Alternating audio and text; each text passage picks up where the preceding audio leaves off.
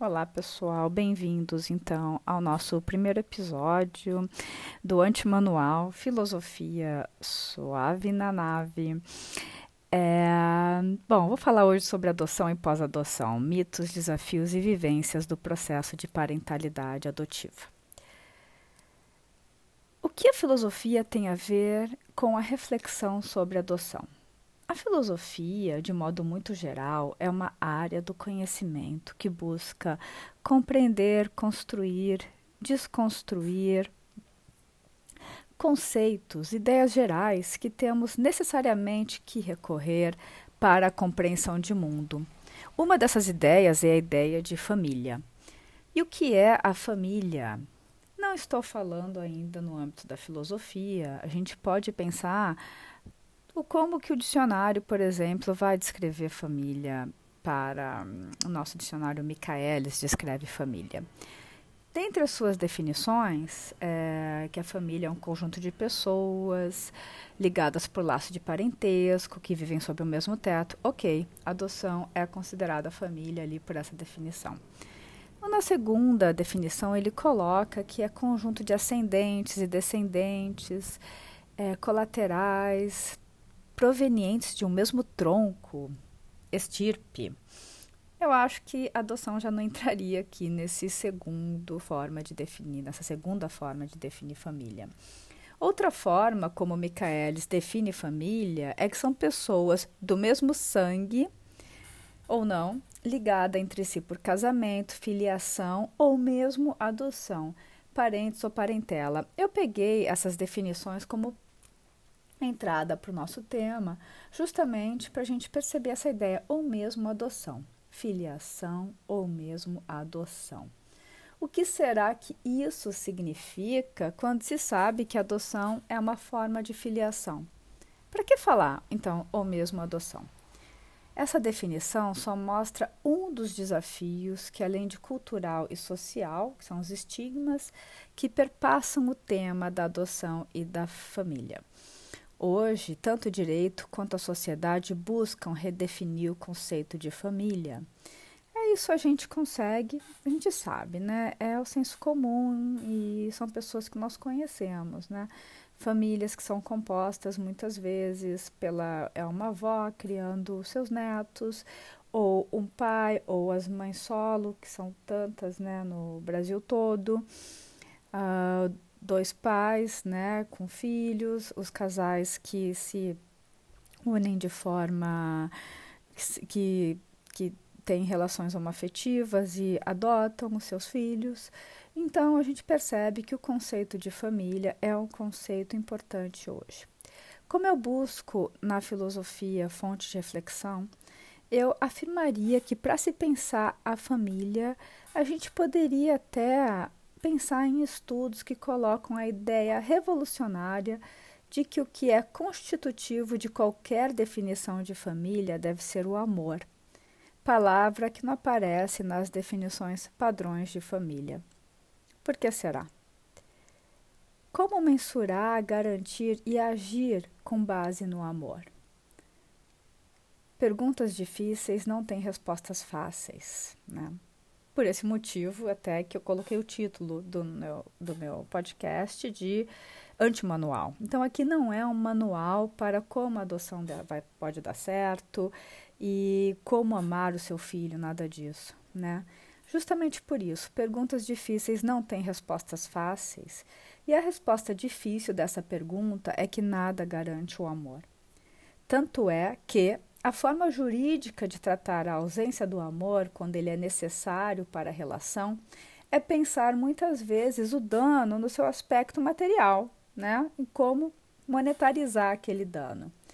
Na China, por exemplo, as pessoas são legalmente obrigadas a visitar os seus familiares idosos duas vezes por mês. Cumpra-se e ponto final. Não visitou o idoso que está num lar, vai ter que pagar. O que, que eu quero dizer com isso? Nada garante o amor. Nem parir uma criança e nem gerar, muito menos adotar. Mas há algo que podemos chamar de disposição para o amor. Volto então à questão: não se trata do porquê adotar, mas sim por que queremos ter filhos. Respostas mais comuns para esta pergunta.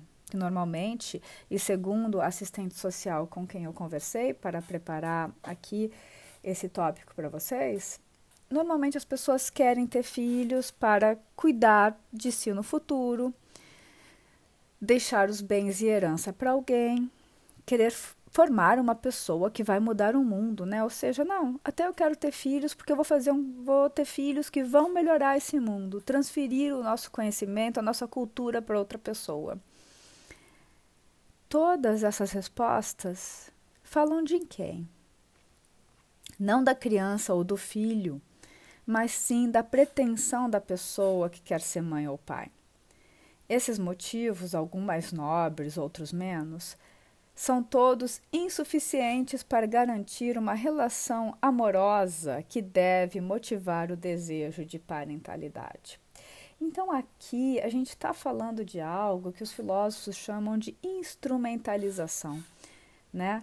A questão é de querer o filho para realizar algo, algum desejo que não é dele, né? Instrumentalizar então o filho. Muitas vezes, inclusive, eu pergunto para os meus alunos se os pais dele os amam, mais ou menos em decorrência de tudo que eles alcançaram na vida. Ou seja, se eles passaram no vestibular, às vezes ganharam ali alguma medalha em alguma competição, ou fizeram algo de bom. Será que o pai ama mais ou menos uma criança em decorrência disso? Em uma análise cuidadosa, percebemos que este amor ele está ali muitas vezes independente de qualquer tipo de conquista, realização do filho. Quantas mães, inclusive, choram filhos que se perderam, coloco aqui entre aspas, né? Que pararam por algum motivo no crime, né? É, o amor delas está ali muitas vezes constante, mesmo na inconstância da vida dos seus filhos. E quantos pais, pelo motivo mais fútil, se desconectam dos seus filhos é, por motivos como estes se relacionaram com a pessoa errada, deixaram de crer nos mesmos valores ou mesmo pela sua orientação sexual. Com isso, eu quero dizer que qualquer relação que trata os filhos de forma instrumental, isso é, não como pessoas que são dignas em si mesmas, em suas incoerências, qualidades, mas também limites, mas sim trata as pessoas de forma a realizar um objetivo que é seu e não do filho levará provavelmente a relações patológicas de parentalidade. Patológica é o que? É aquilo que é uma doença, né? Então, são relações patológicas de parentalidade. Isso porque, pasmem, filho não serve para nada. Filho não serve para absolutamente nada. Não vai servir para fazer você feliz, apesar de muitas vezes nos fazer feliz e igualmente trazer muita frustração. Não serve certamente para realizar projetos que deixamos pelo caminho. Filho não serve para dar continuidade à família. Servir para não deve fazer parte das explicações do que do porquê ter filho. E esse caráter servil também não deveria caracterizar o filho, né? É... E o que deve, então, fazer parte desta explicação? Ao meu ver, estar pronto para amar o filho. E agora estou falando da parentalidade adotiva, o porquê ter filho, né? Qual seria uma resposta possível, ao meu ver? Coloco aqui, ao meu ver, porque né, é a minha perspectiva sobre esse tema é estar pronto para amar o filho que de início vai surgir como filho, né? Você vai conhecê-lo, vai conhecê-lo como esse vai ser seu filho, prazer. Mas não ainda como filho, e aí a ênfase fica no termo amado. E construir uma relação sem igual com esta pessoa, uma relação de amor e cuidado. Como diz o meu companheiro, o pai dos meus filhos, a diferença nesse caso talvez seja que de uma barriga se sai, todos saem de uma barriga, mas o nascimento no coração é uma entrada, entra-se para nunca mais sair. Então eu queria falar sobre isso, sobre a disponibilidade para o amor. Não dá para garantir o amor, mas dá para estar disponível para essa construção do amor. Essa construção não é fácil, depende de muita vontade, pois a criança que normalmente chega na família não deve ser enquadrada, não deve ser também é, limitada. Ela não é ainda filho ou filha no sentido de essencializar aquela pessoa, né? É, pois ela vai aprender o que é ser filho e ensinar nesta relação ensinar a cada um construir a parentalidade, isto é, a relação única que se cultivará com o filho, e cada filho vai ter essa relação de forma diferente.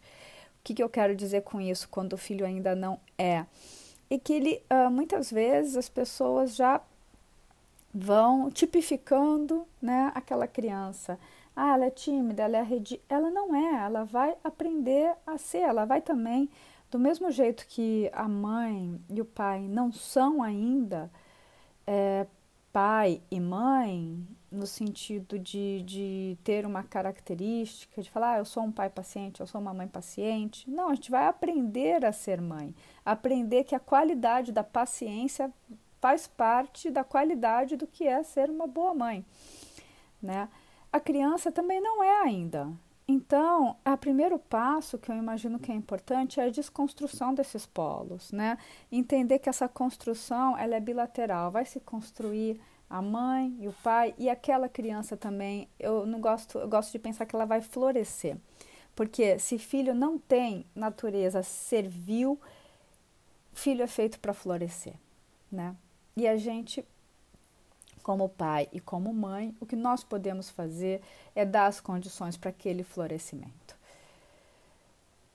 Uh, há um mito perverso que tange aos discursos do senso comum direcionados à maternidade, que se atinge tanto as pessoas que geraram quanto as que adotaram, que falam sobre a mágica de se apaixonar pela criança assim que ocorre o primeiro encontro.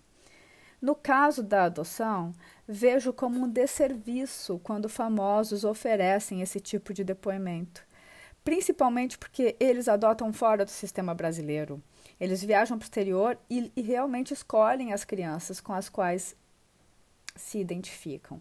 Aqui no Brasil, nós temos uma lista, nós temos um chamado. A hora que conecta a, a, o seu lugar na lista com aquela criança está apta para ser adotada, você vai ser convidado para conhecê-la.